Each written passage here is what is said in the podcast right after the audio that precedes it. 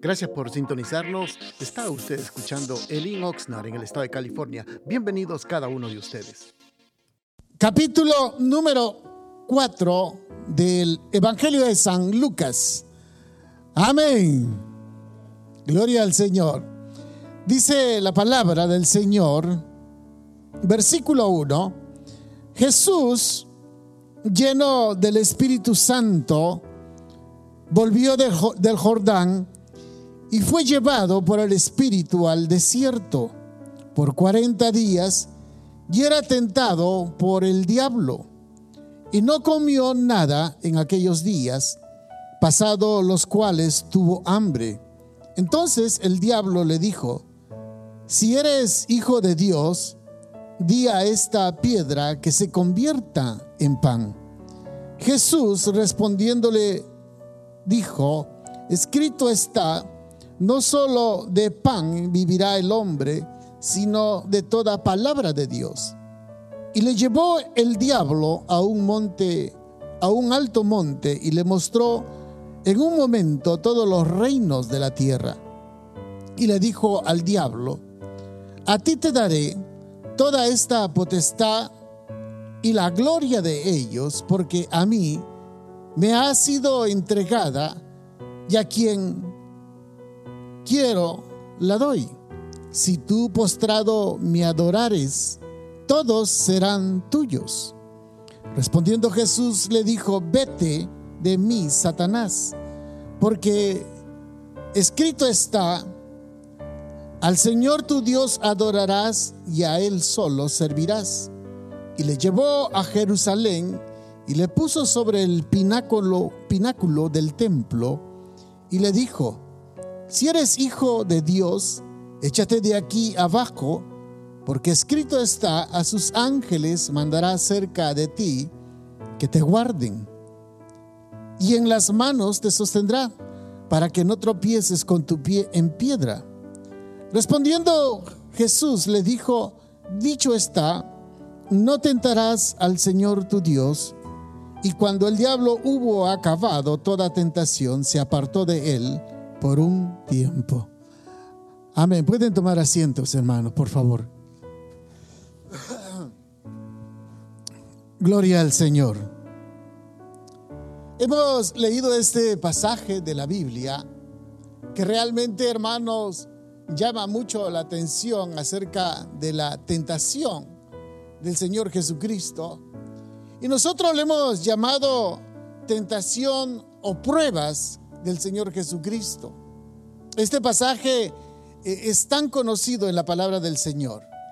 Bueno, para poder, eh, a modo de introducción, queremos primeramente hablar de lo que es, hermanos, de lo que es la tentación. Todo hombre, todo ser humano, todo hombre sea especialmente nacido de nuevo, quiero que entienda, amado hermano, todos vamos a ser tentados por Satanás. ¿Sabía usted? Ahora, uno se preguntará, ¿y cuáles son las áreas donde realmente Satanás tienta? Las áreas que generalmente Satanás tienta no es una área específica, es en todas las áreas. Pero cuando uno lee aquí este pasaje de la Biblia, hay tres puntos muy importantes donde lo tienta Satanás al Señor Jesucristo. Uno es la necesidad, porque él tenía hambre. El otro es, hermanos, la fama, la fortuna. Y por último, el servicio. Entonces, o poner en primer lugar, ¿a quién poner en primer lugar? Entonces, como nosotros somos personas desde que nacemos en este mundo, tenemos siempre necesidad de algo y parece ser que las cosas que tenemos o que logramos obtener, parece ser que no son suficientes. Entonces lo que Satanás hace es probar y tentar.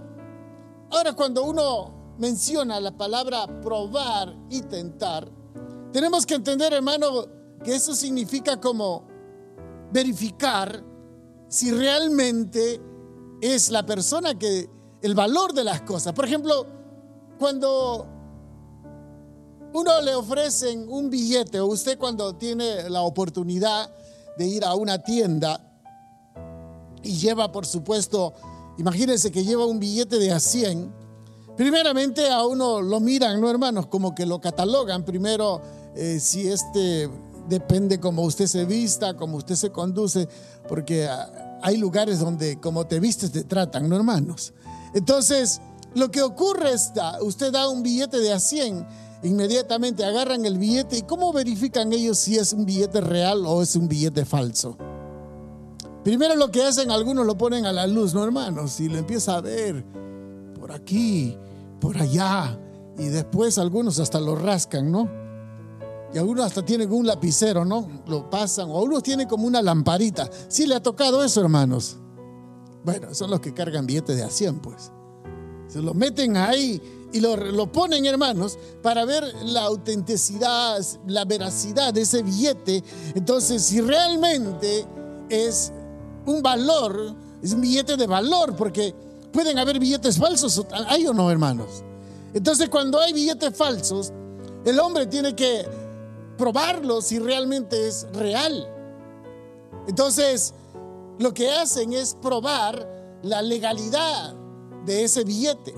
Y no solamente en lo que se refiere al billete podemos hablar, podemos hablar de, del oro, porque hay un dicho muy popular, hermano, que dice, no todo lo que brilla, ¿qué es?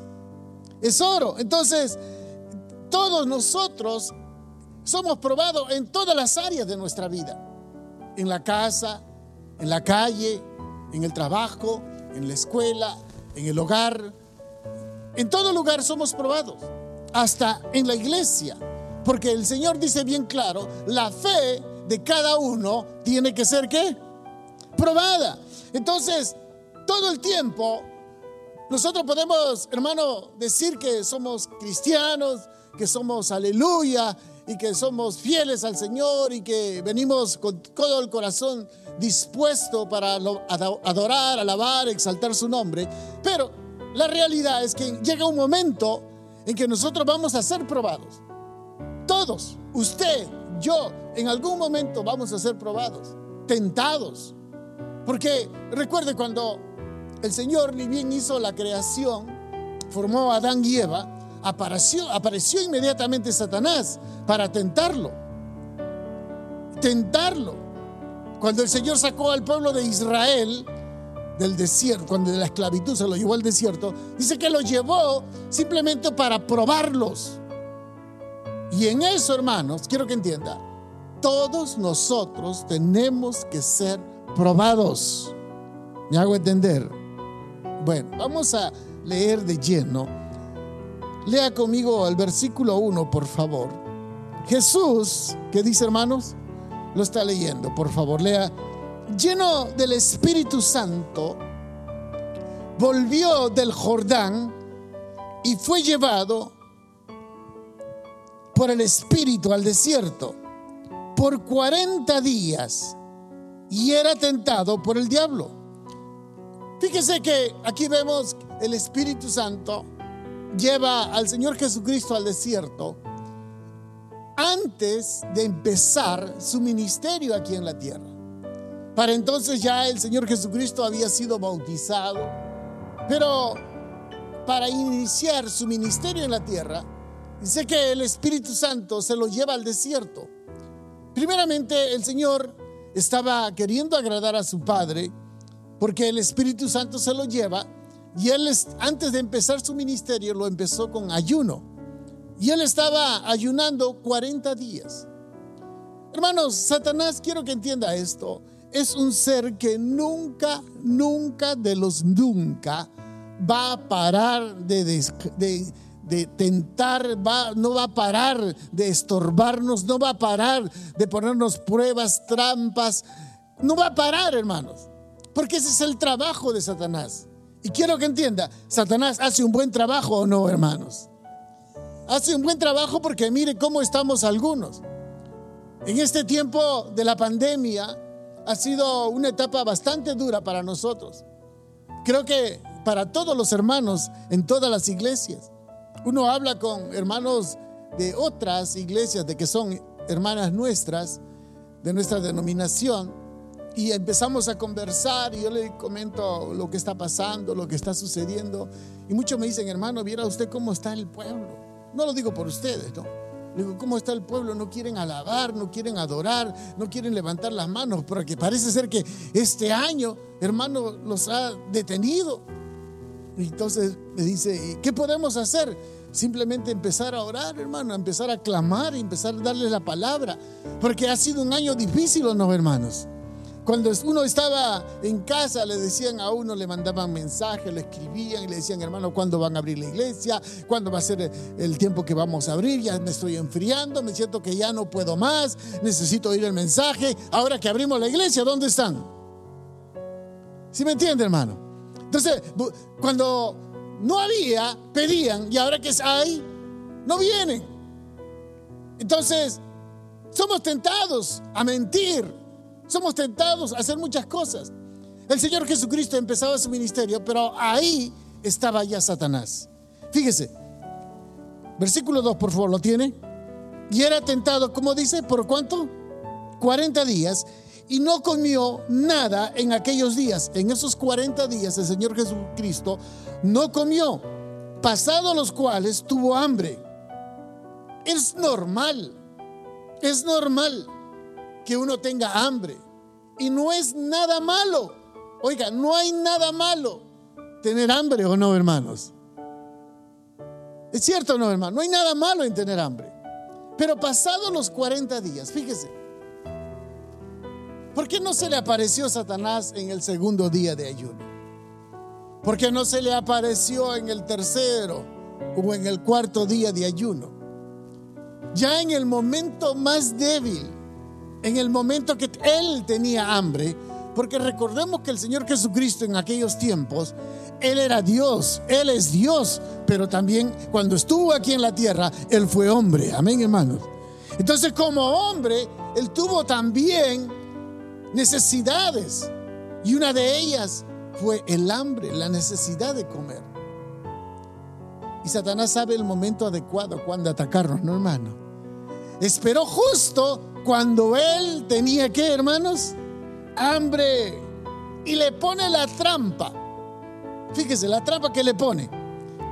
Versículo 3. Lo tiene, hermanos. Dice, entonces el diablo dijo, ¿eres hijo de Dios? Di a esta piedra que se convierta en qué, hermanos? En pan. Fíjese, vuelvo a repetir, el pan no es nada malo. Es más, el pan es importante para el Señor. Pero fíjese, quiero que entienda esta parte, que es muy importante. Le estaba diciendo, haz que esta piedra se convierta en pan para que tú te satisfagas de tu necesidad. Jesús sabía que él podía convertir esa piedra en pan. El diablo también lo sabía que podía convertir esa piedra en pan. Pero ese no era el propósito. El propósito principal era que él tenía que obedecer al Padre, no al diablo. Si me hago entender? Entonces, porque el pan es importante, pero mayor necesidad que el pan es Cristo Jesús. Nosotros podemos llenarnos, es más, al ratito vamos a comer unos taquitos sabrosos. Yo, les invito. Oiga, pero nada, nada es más importante que la presencia de Dios en la vida de uno. Entonces, el pan es importante, pero muchos caemos en la trampa porque ponemos más la mirada en las cosas materiales que en las cosas espirituales. Por ejemplo, muchos dicen, ah, hoy no voy a la iglesia porque tengo otro compromiso, otra cosa más importante, por ejemplo, voy a trabajar hasta más tarde. Entonces postergan las cosas espirituales por las cosas materiales. Como que ponen mayor prioridad al pan, a la cosa material, a las cosas espirituales. Y Jesús no. Él puso siempre primero las cosas espirituales, porque así tiene que ser. Amén, hermanos. Ahora, claro, quiero que entienda esto. Muchos de nosotros caemos en la trampa, porque Satanás es astuto y te puede ofrecer un buen trabajo, te puede ofrecer un medio para que tú puedas sostenerte, un medio para que diga, ah, de esta forma voy a prosperar, de esta forma voy a alcanzar el sueño americano, de esta forma voy a comprar el carro de mis sueños, de esta forma voy a lograr lo que tanto yo deseo. Pero quiero que entienda, ¿a sacrificio de qué? De poner las cosas espirituales a un lado. ¿Y qué es lo que pasa? Quiero que entienda esto. Oiga, esto es muy importante. Muchos de nosotros ponemos las cosas materiales primero y luego cuando ya es demasiado tarde, reaccionamos y empezamos a buscar de Dios. Y eso ocurre muy a menudo, ¿no, hermanos?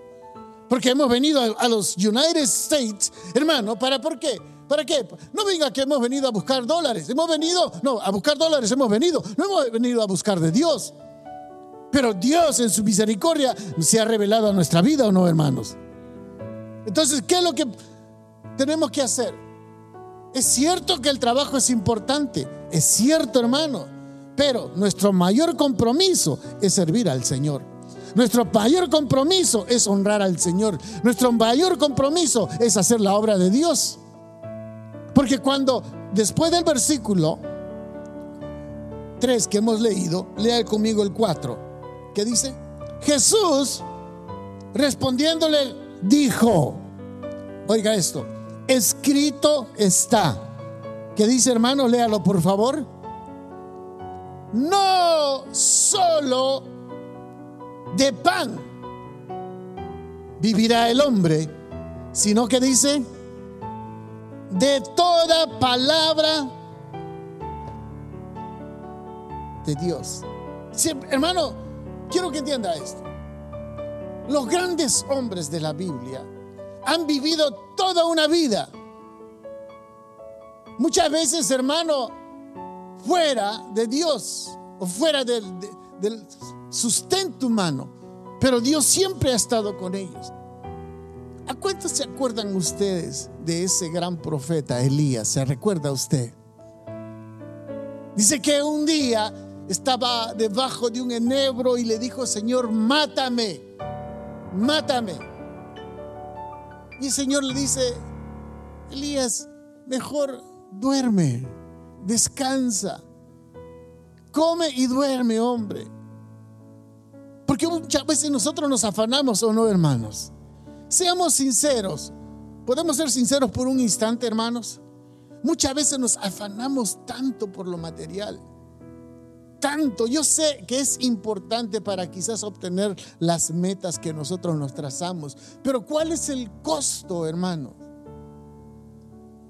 Hay un muchacho aquí que se fue a otra ciudad con su esposa.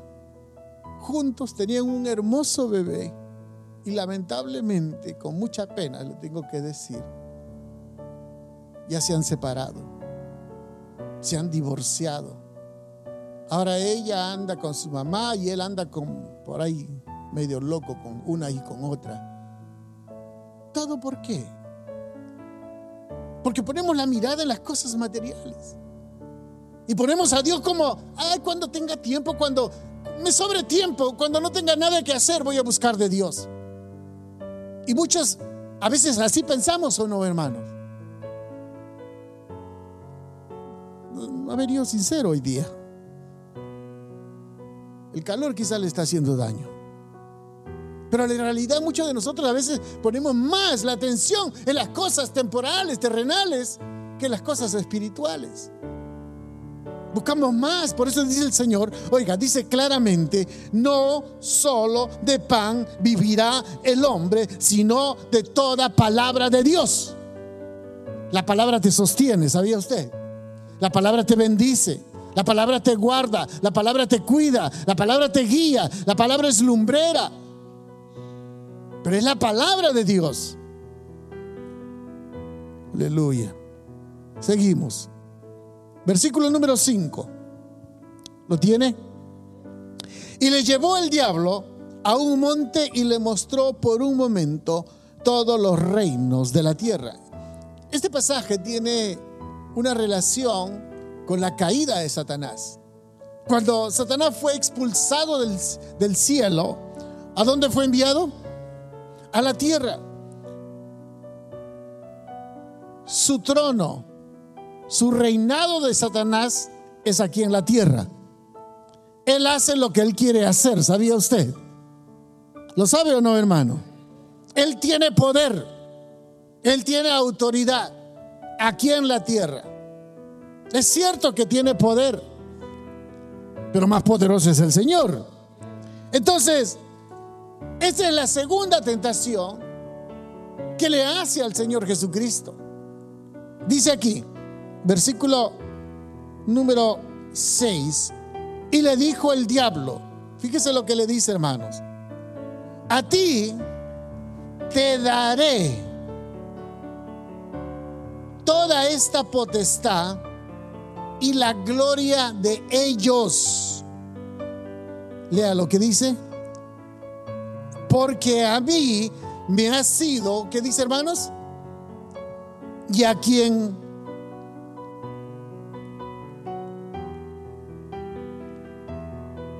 y a quien quiero, la doy. Cuando uno mira este pasaje, tenemos que ver, amados hermanos, de que Satanás realmente es el que gobierna las ciudades en la esfera espiritual. El pecado hoy en día, hermanos, ha crecido en una forma tremenda. El pecado hoy en día, hermanos, es la trampa de Satanás para todo ser humano. El pecado, hermanos, es algo de que realmente destruye al hombre. Y hasta cristianos caemos en esto. Porque aquí lo que Satanás está ofreciendo es riqueza y poder. Y en eso caemos nosotros también. Porque a nosotros nos interesa la riqueza o no, hermanos. Nos interesa. Si no es de que Dios llegue a la vida y transforme nuestro coeficiente intelectual, transforme nuestro corazón, transforme nuestro entendimiento, vamos a poner las cosas del mundo a un lado y las cosas de Dios como debe de ir en primer lugar. Porque quiero que entienda, Satanás te ofrece, oiga, todas las riquezas. Él es el Dios mamón, si sabe cuál es, ¿no? Es el Dios del dinero. Leo, lea conmigo, por favor, versículo 7. O sea, le estaba diciendo, te daré toda la potestad de las ciudades. O sea, vas a ser, oiga, el rey en todo el, todas las ciudades del mundo. Luego dice, si tú postrado me adorases, todos que dice, serán que hermanos tuyos. ¿Qué es lo que ocurre? Este pasaje nosotros podemos explicarlo de esta forma. Satanás te va a dar la fama y la riqueza. Te va a hacer famoso. Vas a ser reconocido. Vas a tener mucho dinero. Pero a un precio. Si postrado, ¿qué dice? Lo adorares. ¿Por qué cree usted que hay tantos ídolos en el mundo? ¿Por qué cree que en todo país, en todo país del mundo hay ídolos? ¿Sabe por qué? Porque a todos los ídolos le están pidiendo algo. ¿Y por qué cree que hay personas que dicen, ah, mi ídolo o mi santito tiene poder? Hay gente que dice así o no, hermanos. Porque les concede lo que ellos quieren. ¿Y qué es lo que el hombre quiere? Quiere riquezas y quiere fama. Hoy en día pues hay cantidad de santos que uno no se, que uno se puede dar el lujo de, pensar la infinidad de santos, ¿no hermano? Si no tienes novio, hay un santo. ¿Cómo se llama hermano? San, ¿San qué? San Antonio, ¿no? Y si no le paran de cabeza, si no le conceden, ¿no? Lo manipulan. ¿Usted sabía, hermano, que los traficantes tienen un santito? ¿San quién es? ¿Malverde? Eh, sí es, ¿no? Malverde. Y tiene un templo tremendo aquí en Tijuana, ¿sabía usted? Donde llegan todos los traficantes, hermanos, y le dicen, mira, si me concedes esta pasadita de marihuana, de cocaína, de piedras, te voy a poner un pergamino. Y se lo ponen. Y le llevan serenata, ¿sabía usted? Hay un santito de los negociantes, ¿sabía usted? No sé si lo comenté hace tiempo atrás. Fue instalar a una máquina, a un negocio Luego de instalar la máquina de la que yo instalo, entro al baño y veo un muñeco así grandote, hermano, con un caballo al lado.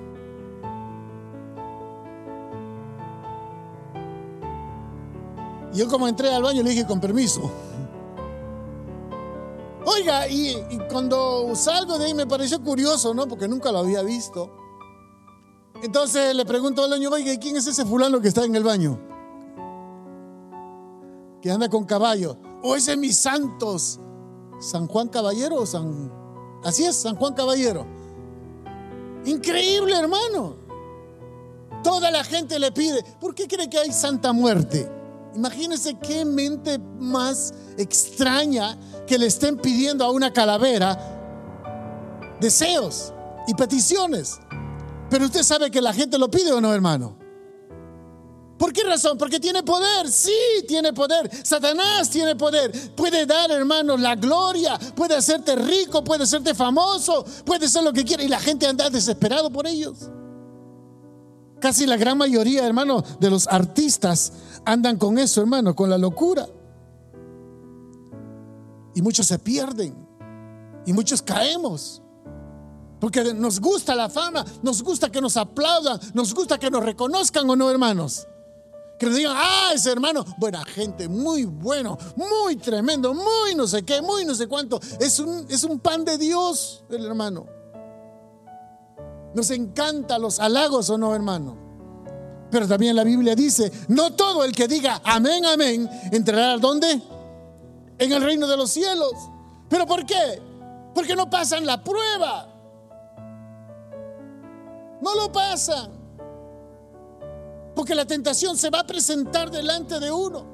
Mire, hermano, para soportar la prueba, primero tenemos que pasar, perdón, para pasar una prueba tenemos que ser probados. O sea, viene una situación y tú vas a decir, hago o no lo hago, lo tomo o no lo tomo. Eso es una tentación. Porque te va a tentar con algo que tú quieres con algo que a ti te agrada. Por ejemplo, a mí Satanás no me puede tentar con un montón de lechuga. ¿Sí me entiende? Porque soy carnívoro. Si me hago entender, hermano. Al vegetariano sí lo va a tentar. Pero como no, ¿Sabe, sabe uno? Satanás sabe de qué pie cojeamos, ¿no, hermano? Dicen amén, hermanos. Porque hay muchos ceden. Y luego dicen, es que la carne es débil, hermano. No aguantó la tentación. No pasó la prueba. Reprobado. No se graduó. Aleluya. Hablando de graduación, pues felicidades a todos los que se graduaron, ¿no, hermano? Gloria a Dios, me gozo tremendamente por, por cada uno de ellos y ellas que se han graduado, gloria a Dios por ello. Pero no todos se han graduado. Algunos no pasaron la prueba, porque algunos prefirieron estar con los amigos, unos prefirieron las fiestas, unos prefirieron el noviazgo, unos prefirieron estar vagando, unos prefirieron estar en el internet, unos prefirieron estar en videos, pero no todos se graduaron. No sé cómo hoy en día está, porque cada año cambia, pero yo soy de los tiempos de antes, hermanos. En los tiempos de antes, cuando uno iba a la escuela, solamente un puño de personas eran los que recibían diplomas. ¿Se recuerdan ustedes? Los que han estudiado allá en el país, al otro lado de la frontera, ¿se acuerdan? Cuando alguien recibía un diploma que se ha graduado, bueno, todos pasaban de año, pero solamente uno o dos o tres recibían diplomas de reconocimiento. Y el resto nomás lo quedaban mirando y diciendo, "Mm, se pasó. Pues sí, nosotros no, no recibíamos porque no estudiábamos, ¿no, hermano? En aquel tiempo no había teléfono, pero había pelota. Gracias por estar pendientes de nuestra programación y lo invitamos que nos visite a uno de nuestros servicios los días viernes a las 7 de la noche y domingos a las 5 de la tarde. La dirección de nuestro local está ubicado en el 555 al sur de la calle A en la ciudad de Oxnard, en el corazón de Oxnard, y será un placer poder saludarlo. Y también le pedimos de que si usted puede seguirnos de nuestras actividades en Facebook o Instagram, bajo el link Oxnard será una bendición y para mayor información puede usted llamarnos al área 805-991-6030. Bendiciones.